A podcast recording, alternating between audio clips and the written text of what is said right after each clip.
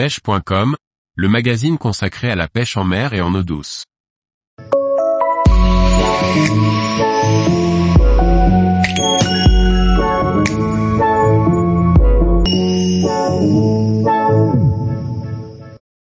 Pêche à pied, l'étrille un crabe qui se cache sous les rochers.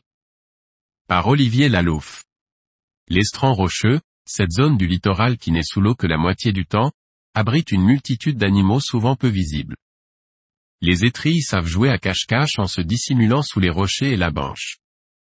L'étrille se reconnaît très facilement à ses yeux rouges et c'est la reine de la nage.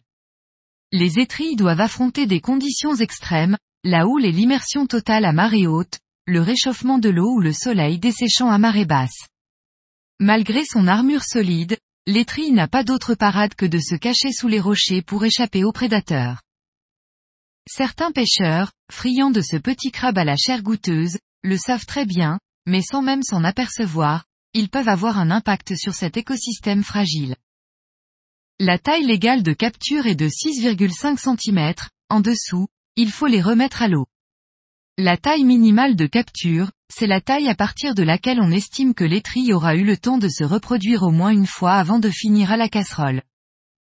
Les femelles avec des œufs doivent également être remises à l'eau pour leur laisser le temps de se reproduire et pour protéger sa progéniture pour les prochaines de pêche.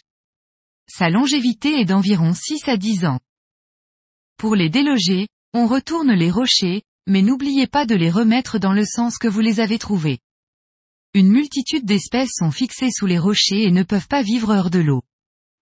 Sans même retourner le caillou, la meilleure technique de pêche et la plus douce pour déloger les trilles, reste d'accrocher le rocher à l'aide d'un crochet et soulever légèrement et puis, s'il y a une étrille dessous, elle s'échappe et il ne reste qu'à l'attraper, mais attention aux doigts toutefois, car l'étrille saura se défendre et vous pincer fortement, d'où son nom de batailleur dans le pays charentais.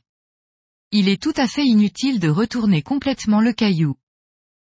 Les quantités autorisées varient en fonction des régions, mais le mieux est d'adapter sa pêche à ce que l'on consomme réellement.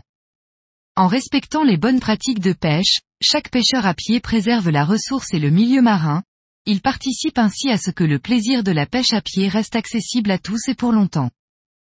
La réglementation et les alertes sanitaires varient d'un site à l'autre, n'oubliez pas de vous renseigner auprès des services maritimes avant d'aller pêcher. Tous les jours, retrouvez l'actualité sur le site pêche.com.